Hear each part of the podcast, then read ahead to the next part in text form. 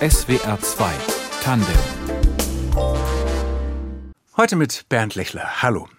Manfred Maurenbrecher war als Berliner Pop-Poet in den 80er Jahren dem Mainstream-Erfolg am nächsten mit amtlichem Plattendeal mit den Stars der Band Spliff als Studioband und populären Kolleginnen wie Ulla Meinecke, die seine Lieder auf großen Bühnen sangen. Aber irgendwie hat er nicht ganz in dieses Business gepasst.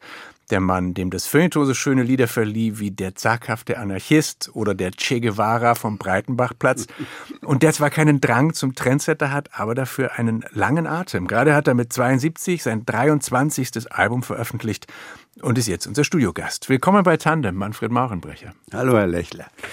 Menschen machen Fehler, heißt dieses neue Album. Wieso gerade dieser Satz als plakatives Statement? Wieso ist Ihnen wichtig, das festzuhalten? Ich wollte meinen Titel, wo niemand widersprechen kann. Wie gehen Sie mit Fehlern um? Sind Sie ein guter Verzeiher?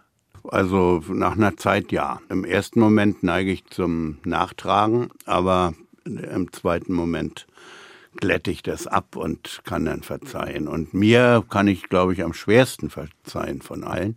Aber auch da habe ich gelernt in der langen Zeit, dass Fehler absolut notwendig sind. Zum Beispiel, was mussten Sie sich verzeihen?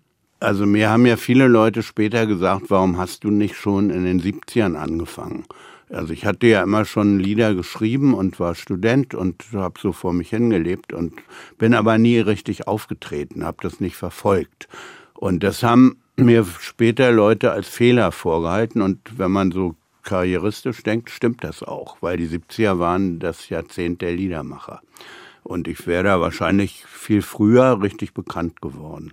Egal mit was. Damals war das halt so. Wenn man ein paar Akkorde spielen konnte und reimen, dann wurde man bekannt. Und ich habe dann auch eine Weile gedacht, ja dumm, dass du es nicht gemacht hast. Aber ich hatte tatsächlich zwischen 20 und 30 ein Jahrzehnt, wo ich ganz viel vor mich hinleben durfte, wo ich reisen durfte, mit wenig Geld die halbe Welt kennengelernt habe und eigentlich ein, ein Jahrzehnt ohne viele Termine. Und das ist vielleicht viel mehr wert. Und die Karrierekurve, die dann kam, die gucken wir uns gleich noch genauer an und hören erstmal in das neue Album rein. Ein Titel handelt da beispielsweise von der viel zitierten Work-Life-Balance. Das ist Mo Mi Do. Der Meister will sie haben. Die Zeugnisse sind top. Er braucht so jemand dringend, weil der Betrieb sonst floppt. Sie könnte morgen anfangen als Vollzeit-Elektrikerin doch sie schiebt den Vertrag zurück und lächelnd sagt sie ihm, Dienstag mache ich Yoga, am Freitag will ich frei. Klingt komisch, doch den Rest der Zeit wäre ich dann voll dabei. Und zwar Momido, Montag, Mittwoch, Donnerstag, Momido, weil ich die Arbeit eigentlich mag, Momido. Ich meine das nicht als.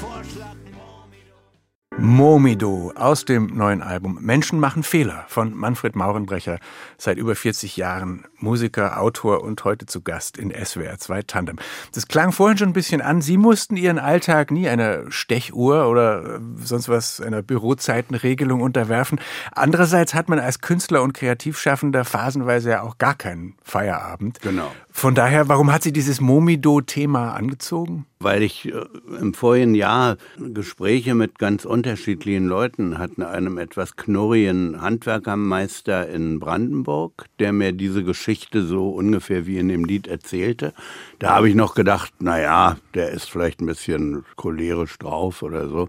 Und drei Wochen später erzählte mir genau dieselbe Geschichte eine ganz junge, alerte Architektin bei einer Hauseinweihung, die das Haus ökologisch umgebaut hatte. Und sie sagte genau dasselbe. Man findet keine Arbeitskräfte, die noch regelmäßig arbeiten wollen. Und da habe ich dann gedacht, da bist du äh, einem sozialen Problem auf der Spur einer Mode.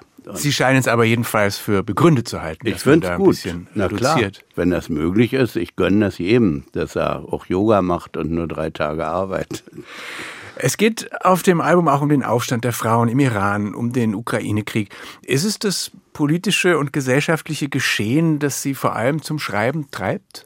Äh, ich habe immer Phasen. Manchmal sind politische Themen das, was mich mehr umtreibt als privates und manchmal komme ich in so private Stürme, wo alles andere zurückzustehen hat davon. Und diesmal war es so, dass äh, viele Lieder, die ich für einen Jahresrückblick, den wir zu fünft in Berlin machen und schon sehr lange und sehr ausdauernd und auch sehr erfolgreich, dass ich die Lieder für so gut fand, dass die auf diese CD kamen. Insofern bei diesem Jahresrückblick sind natürlich Alltags- und politische Themen im Vordergrund. Da erzähle ich nicht von äh, meinen Träumen oder so, und das erklärt ein bisschen, dass diese Platte vielleicht die politischste ist, die ich in den letzten 20 Jahren gemacht habe. Und gleichzeitig erklärt es mir jetzt auch, dass ein Song drauf ist wie Litfaßsäule. Genau. Das war eben auch ein aktuelles Thema, dass die jetzt in Berlin äh, abgeschafft und, und abgebaut wurden. Denn ich hörte das und dachte, hm, für einen Nostalgiker hätte ich ihn jetzt nicht gehalten. Nee, das war tatsächlich ein Jahresrückblicksthema. Und hätte ich gewusst, dass jetzt auch noch die Telefonzellen abgeschafft werden, dann hätte ich ich darüber noch lieber geschrieben, weil ich habe so unendlich viel Zeit in Telefonzellen verbracht im vorigen Jahrhundert. Aber sehen Sie Ihre Aufgabe in dem, was man so Gesellschaftskritik nennt? Ich weiß nicht, ich messe mir gar keine Aufgabe zu. Ich halte auch nichts davon, dass man äh, früher und jetzt ja auch manchmal wieder Schriftsteller und Schriftstellerinnen befragt zur Politik, als wenn sie da mehr wüssten als Handwerker oder Beamte oder so. Ich konzentriere mich auf das, was mir zufällt, so würde ich sagen.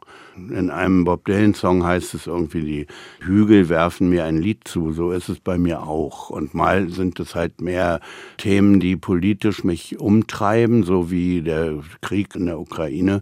Und mal ist es das Älterwerden oder das sich neu verlieben oder sowas. Und, und wann und wo und wie entstehen die Songs dann? Also Sie haben ja hunderte verfasst, von daher nehme ich an, Sie haben keine Schreibblockaden oder brauchen jetzt auch nicht das Klavier und den Lichteinfall, damit die Muse Nein. sie küsst? Nein, sowas gar nicht. Also Schreibblockaden hatte ich und werde ich auch wieder haben. Das ist, glaube ich, ganz normal, so wie auch Sportler manchmal irgendwie was an der Wade haben und dann eben ein bisschen hinken müssen oder so. Aber hm, dieses ganze ich kann nur unter den Umständen schreiben, das äh, habe ich nie so richtig gehabt. Und wenn ich mal solche Luxusgefühle gekriegt habe, habe ich mir die schnell abgewöhnt, beziehungsweise meine Lebenspartnerin, die äh, da sehr pragmatisch ist. Und wie lang ziehen Sie sowas dann äh, mit rum, so einen Song? Ich erinnere mich an ein Interview mit Rio Reiser, der sagte, ja, man, es fällt einem so eine Zeile ein, das ist dann wie so ein Zipfel, wie so ein Tüchlein und das muss man dann so ganz vorsichtig rausziehen und gucken, was da dran hängt. Ja, das kann kann ich gut nachvollziehen, geht mir auch manchmal so. Bei mir ist es noch mehr auf die Musik bezogen. Also viele Songs, da schreibe ich die Texte erst und die Musik ist sowas wie die Dienerin. Aber ich setze auch manchmal so am Klavier und spiele einfach vor mich hin. Und wenn mir da was besonders Schönes zufällt, dann hebe ich das auf wie ein kleines Schmuckkästchen und probiere alle möglichen Zeilen und Worte aus und habe immer Angst, dass die Musik durch die Worte nicht verletzt wird. Und das sind die für mich schönsten Lieder. Oft fallen die beim Publikum gar nicht groß auf oder man kann nicht viel damit anfangen, aber mir bedeuten die am meisten, wenn die Musik im Vordergrund steht. Wird das Schreiben mit zunehmendem Alter leichter oder schwerer? Bisher eine Weile leichter. Ich hoffe, das bleibt so. Inwiefern leichter? Ja, weil ich mir auch mehr Albernheit und Unfertiges zubilde. Also es gibt mal ein paar Lieder auch auf der neuen, die hätte ich vielleicht vor zehn Jahren als unfertig betrachtet. Und jetzt denke ich, na komm, das funktioniert, das steht für sich und das gibt's jetzt so raus. Das ist fertig. Wenn man dann das 23. Album aufnimmt und rausbringt, wie, wie erhebend oder aufregend oder befriedigend ist es dann? Noch dazu in der Zeit, in der so viele Menschen jetzt gar keine Alben mehr hören, geschweige denn in der Hand halten. Richtig, das ist eine große Herausforderung und ich bin dankbar, muss ich sagen, und überrascht, dass es doch auf ziemliche Resonanz stößt. Ich treffe allerdings nach den Konzerten immer häufiger Leute, die sagen, ja, eine CD nutzt mir gar nichts, ich habe keinen CD-Player mehr. Und der Kaufmann in mir findet das schade, aber auch, dass dieser Werkcharakter grundsätzlich verloren geht. Wir leben ja eigentlich alle noch in der Vorstellung, unsere Generation und, und ihre. Und wir haben diese LP oder dieses Werk irgendwie weiß ich, von Neil Young, diese LP On the Beach, die, die ist rund für sich, das ist abgeschlossen für sich. Und dieser Werkcharakter wird für die Unterhaltungsmusik verloren gehen. Weil die ganz Jungen sehen eigentlich einzelne Titel, die sie sich runterladen und, und die sie streamen und nicht mehr den Zusammenhang und das Gebündelte. Es befasst sich ja auch einer der neuen Songs mit genau diesem Umbruch. Das Lied heißt Musik. Machen Sie sich da Sorgen? Geht da was verloren, unwiederbringlich, von dem Sie finden, das ist Essenz? Naja, wenn, wenn was verloren geht, kommt was Neues. Aber insgesamt denke ich, es steht in der Kunst ein ganz großer Umbruch bevor durch KI durch künstliche Intelligenz. Und wenn ich jetzt lese, dass die Chefs der großen Plattenkonzerne sich Sorgen machen, dass KI ihre Autoren ausboten könnte, also da kann ich nur lachen. Die haben alles getan, dass ihre Autoren so funktionieren wie KI wie künstliche Intelligenz. Und jetzt haben sie Angst, dass die Maschinen sie ausboten. Hier kommt dieses Lied. Musik. Manfred Maurenbrecher in SWR 2 Tandem. Ein Sommernachtsgespräch. Wie war's vor 50 Jahren? In jener anderen Zeit, als wir am Startpunkt waren. Der Blick versperrt und schräg, der Weg so gar nicht klar. Doch diese harte Welt, sie nahm uns manchmal dahin mit, wo die Musik damals war und was Musik damals war. Musik, noch ein neuer Song von unserem Studiogast heute in SWR 2 Tandem, Manfred Maurenbrecher, Songwriter, Autor, Kleinkünstler. Gerade eben hieß es, wie war es vor 50 Jahren in jener anderen Zeit, als wir am Startpunkt waren. Wer ist jetzt wir, Herr Maurenbrecher, und wo würden Sie diesen Startpunkt setzen? Na, der Startpunkt äh, ist für mich natürlich, als ich angefangen habe, mit meinen Liedern öffentlich aufzutreten. Das war erst in einer Band namens Trotz und Träume, wo ich anfangs sogar nur Klavier gespielt habe und die anderen haben meine Sachen gesungen und dann irgendwann dachte ich, ach komm, jetzt traust es dir mal selbst zu. Herwig Mittegger hat sie quasi entdeckt, der Drummer, Songwriter, Sänger der Berliner Band Spliff und damals ausgewiesener Popstar. Diese Anekdote wurde vielfach erzählt und weitergetragen. Wie gut erinnern Sie sich tatsächlich an diesen Abend, äh, Anfang der 80er wahrscheinlich, als der Mitterecker kam und sagte, lass mal was machen? Ja, kann ich mich gut dran erinnern, zumal ich ja äh, vor drei Jahren diese 80er Jahre in so einem kleinen Buch beschrieben habe. Der Rest ist Mut. Und natürlich habe ich da meine alten Tagebücher vorgeholt und mir ist vieles wieder eingefallen, was ich nicht mehr wusste. Aber diesen Abend hatte ich auch vorher noch im Kopf. Wie, wie sahen Ihre Träume und Zukunftspläne damals aus? Na, ich war ja eigentlich noch ein ziemlich introvertierter Mensch und hatte mir schon vorgestellt, dass Musik äh, agieren, also auf der Bühne sein, dass das nur ein Zwischenstadium ist und irgendwann würde ich dann als wissenschaftlicher Archivar an eine Universität gehen oder in irgendeine Institution. Das war so mein Bild von der Zukunft.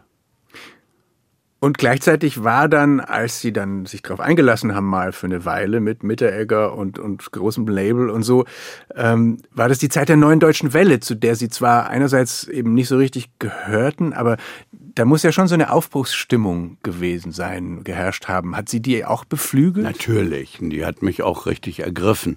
Also das war so eine Zeit, wo alle das Gefühl hatten, jetzt ist alles möglich ganz verrückte Songs, kriegt ein riesiges Playback. Äh, Leute, die in den abgelegensten Nischen vorher gewesen waren, kamen äh, ins Spotlight, in den Mittelpunkt der Aufmerksamkeit. Leute wie Jim Rakete, mit dem ich ja dann viel zu tun bekam, auch selbst die äh, waren erstaunt darüber, was jetzt alles geht. Jim Rakete, der später als Fotograf sehr erfolgreich wurde und damals eben Manager war von Nina Hagen und dann von Nena, Nena und auch von genau. Ihnen. Ja, auch eine Weile von mir. Ja, ja.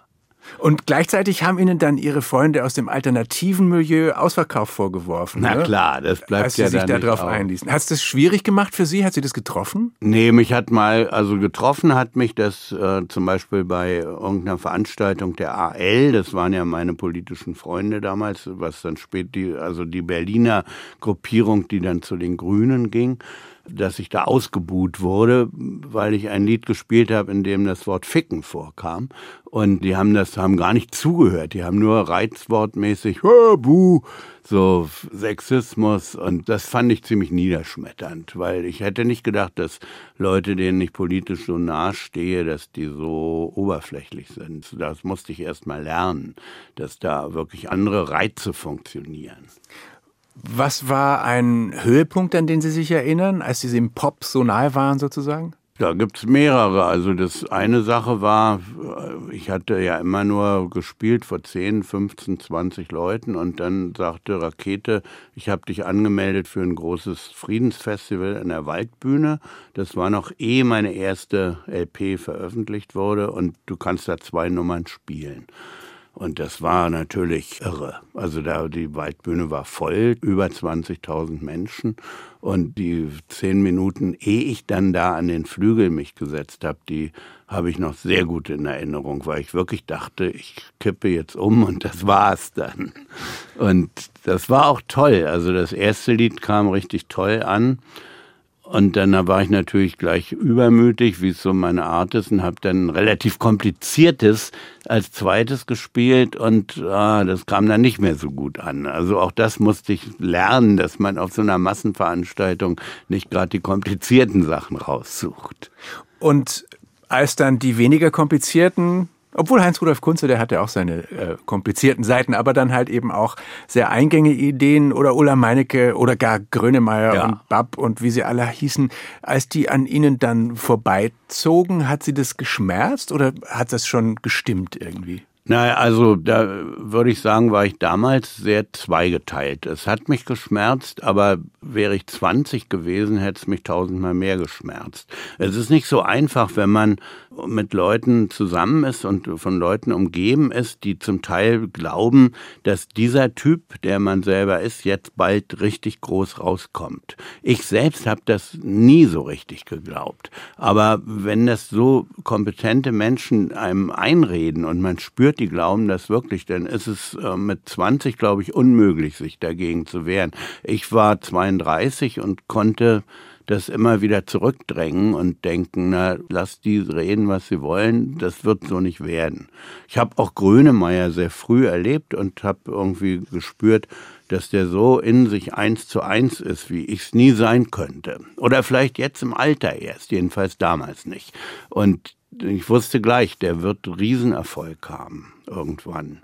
Weil dieses Eins zu eins sein, das ist, glaube ich, dafür auch wichtig.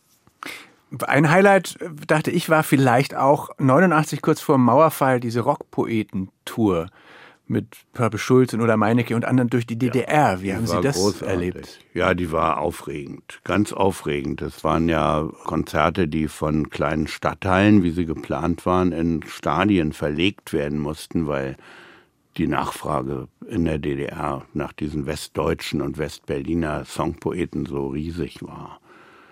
Und da habe ich irre viel erlebt, so auch mit FDJ-Leuten, die das mitorganisiert haben und die eigentlich eher zu Bürgerrechtlern gehörten und also so ein Hin und Her der verschiedenen Fraktionen da.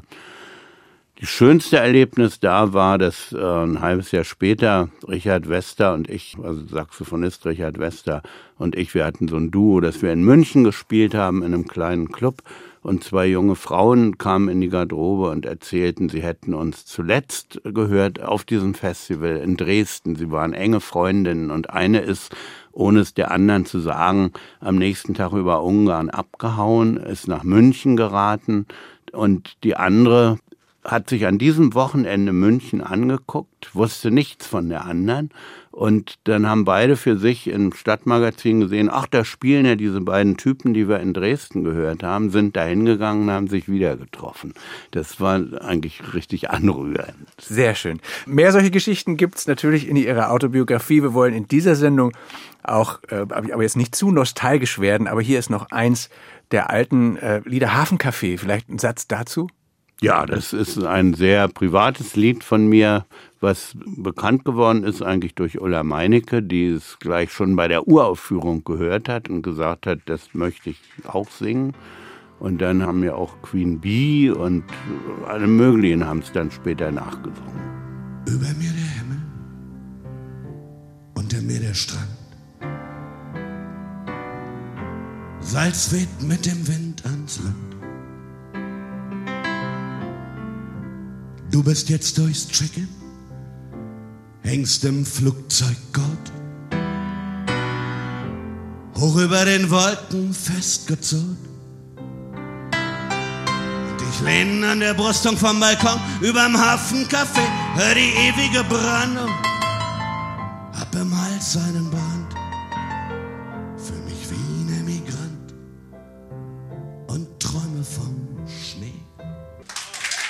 Hafencafé in der Live-Version. Ein Song von unserem Gast heute in SWR 2 Tandem, dem Liedermacher und Autor Manfred Maurenbrecher. Geboren 1950 in West-Berlin, die Eltern Bibliothekare, ein Großvater Schauspieler, aufgewachsen in der Künstlerkolonie Wilmersdorf in Berlin. Die gab es seit 1930. Ihr Großvater hatte dort schon gelebt. Was war das für eine Kindheit dort? Na, eine sehr ruhige und beschauliche, weil das ist keine Künstlerkolonie im Sinne von Berlin-Friedrichshain. Also so ist es nichts Angesagtes. Nein, da wohnen tatsächlich Leute, die an Bühnen arbeiten.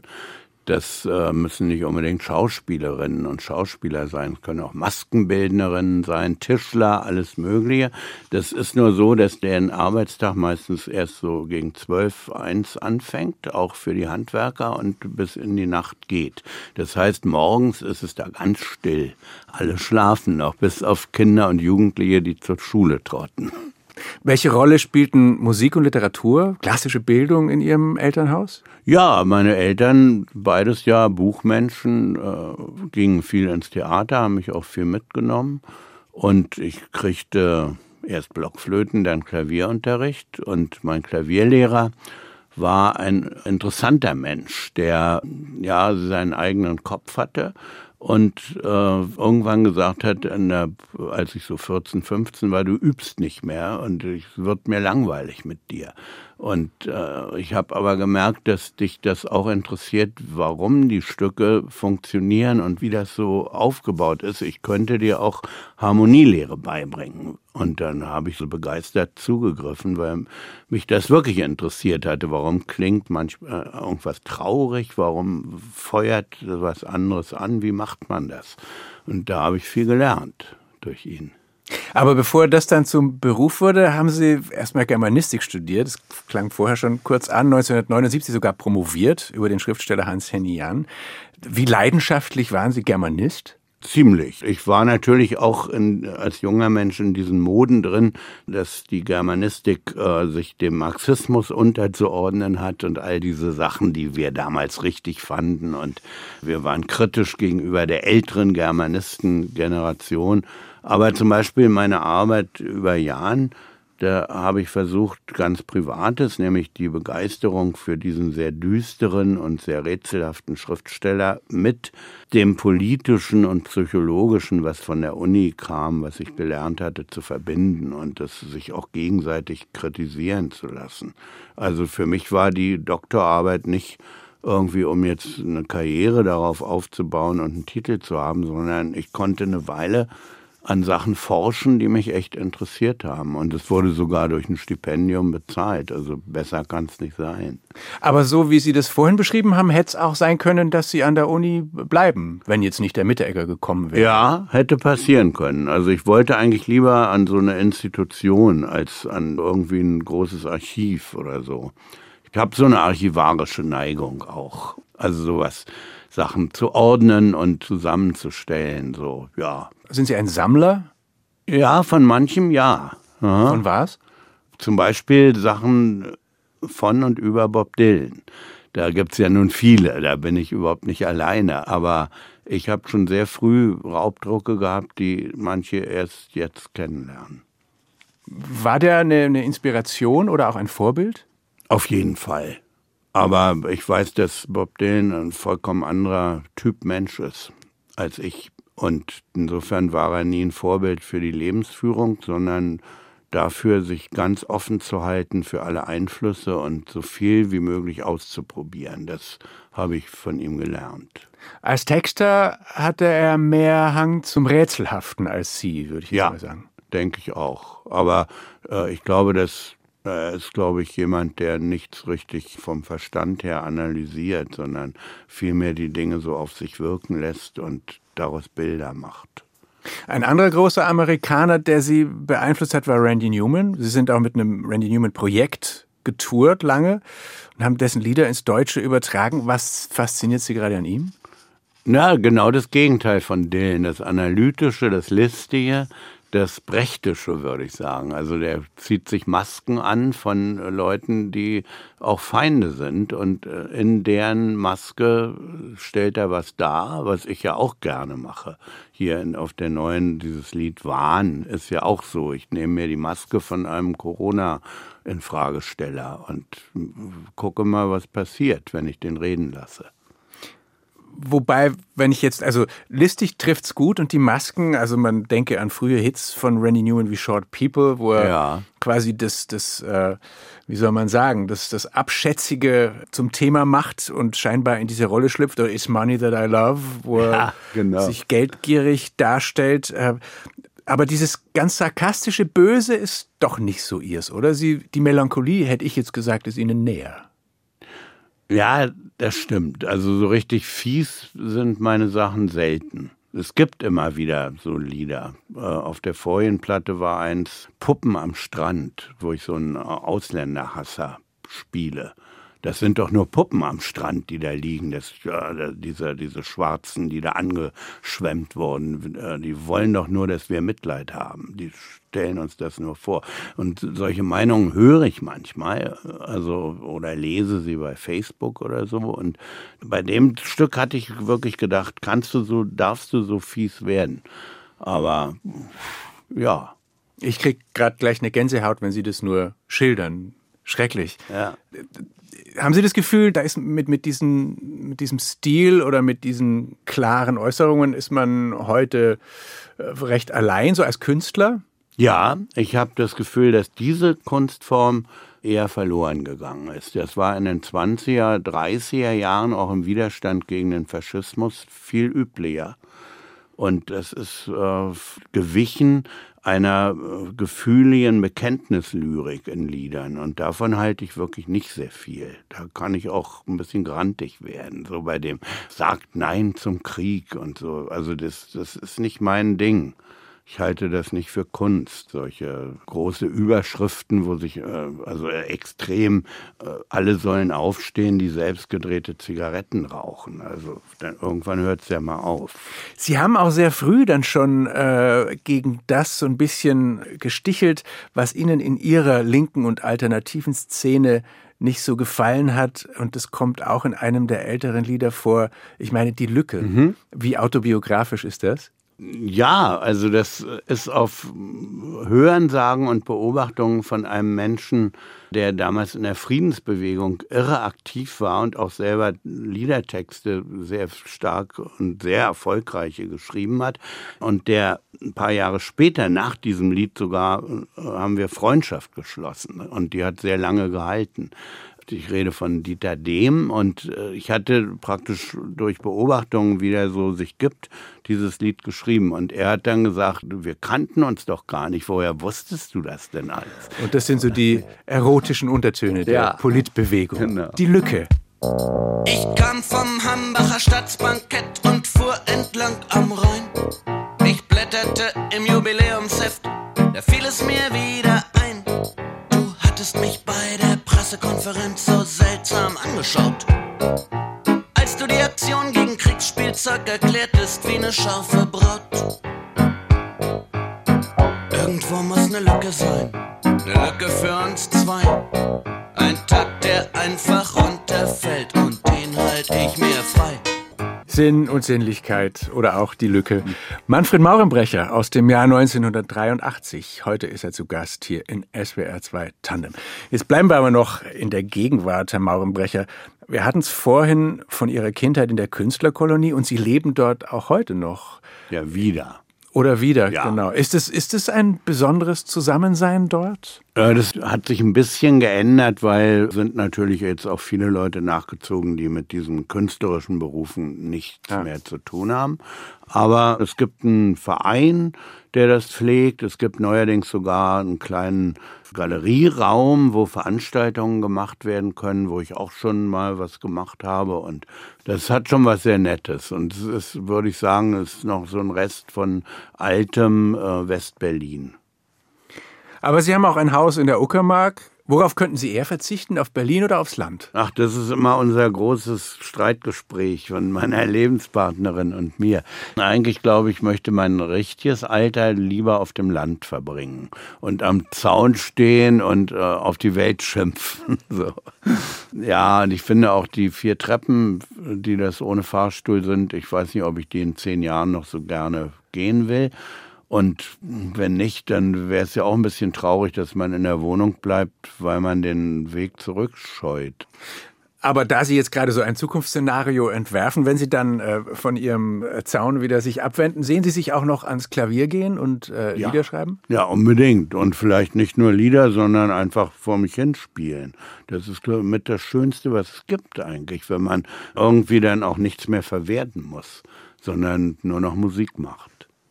Sie sind aber jetzt erstmal auch regelmäßig unterwegs äh, in Stadt und Land, aktuell mit dem neuen Album eben noch bis Ende Mai. Dann kommen ein paar Sommerfestivals, im September und Oktober dann wieder Einzelkonzerte in unterschiedlichen Besetzungen.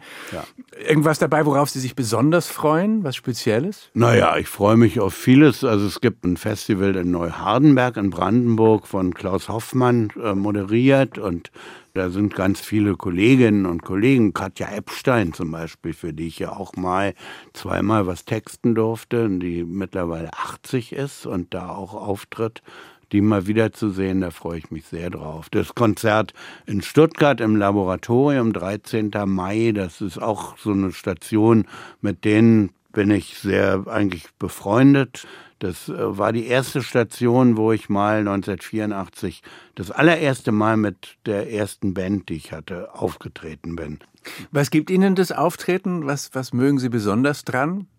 Das sich so reinfallen lassen in diese ganzen doch sehr unterschiedlichen Stücke. Ich genieße das und es ist mir dafür ziemlich egal, ob da jetzt 20 oder 200 Leute sitzen. Natürlich ökonomisch gesehen sind mir 200 lieber, aber es gibt Konzerte mit 20, die sehr viel intensiver sind.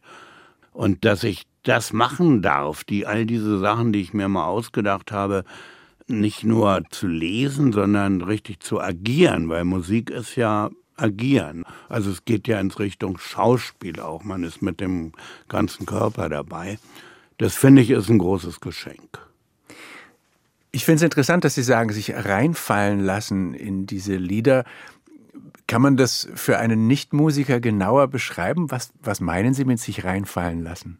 Also, wenn wir jetzt so reden, dann ist ja immer eine Art von Begrenztheit des äh, emotionalen Ausdrucks dabei. Wir kontrollieren uns ja. Und bei so einem Lied ist der auch da, aber irgendwann ist der Punkt erreicht, wo man sich voll in das Gefühl von der Zeit, wo das Lied entstand, äh, reingibt. Und das ist ein anderes als jetzt. Also jetzt bin ich 72 und damals war ich 32 oder 52. Und diese Spuren des Lebens von damals, die leuchten dann auf. Und es ist dafür auch egal, ob das jetzt gerade ein politisches oder ein privates Lied ist. Das leuchtet dann auf und dann bin ich wieder da, wo ich mal war. Und das ist ein wunderschöner Zustand. Nächste Woche werden Sie 73. Ähm, denken Sie dann jetzt schon an ein nächstes Album oder was sind Ihre Pläne oder gucken Sie noch nicht über die Tour hinaus? Ich denke nicht an ein neues Album, sondern eigentlich daran, dass ich, also es gibt so einen Koffer voller alter Briefe meiner Eltern mit einem Freundeskreis von damals relativ jungen Leuten in der Nachkriegszeit. Waren alles Bibliothekare und die hatten einen Freundeskreis, haben Bücher gelesen, haben über Politik diskutiert und damals hat man sich halt auch Postkarten und Briefe geschrieben und ich weiß noch nicht in welcher Form, aber auf jeden Fall möchte ich darüber was schreiben, was in diesem frühen West-Berlin spielt, in diesem ganz antikommunistisch gegen den russischen Feind ausgerichteten freien Stadt West-Berlin. Und ja, über diesen Freundeskreis würde ich gerne ein Buch schreiben, vielleicht fiktiv und nur mit Hilfe dieser Briefe, vielleicht aber auch dokumentarisch, das weiß ich noch nicht. Aber das will ich im Sommer anfangen. Da bin ich gespannt drauf. Aber jetzt erstmal viel Erfolg bei dieser Tour und danke, dass Sie in der Sendung waren. Ja, ich danke auch für das schöne Gespräch. SWR 2 Tandem mit Manfred Maurenbrecher. Die Redaktion hatte Christine Werner. Tristan Reiling hat die Lieder ausgesucht. Ich bin Bernd Lechler. Tschüss.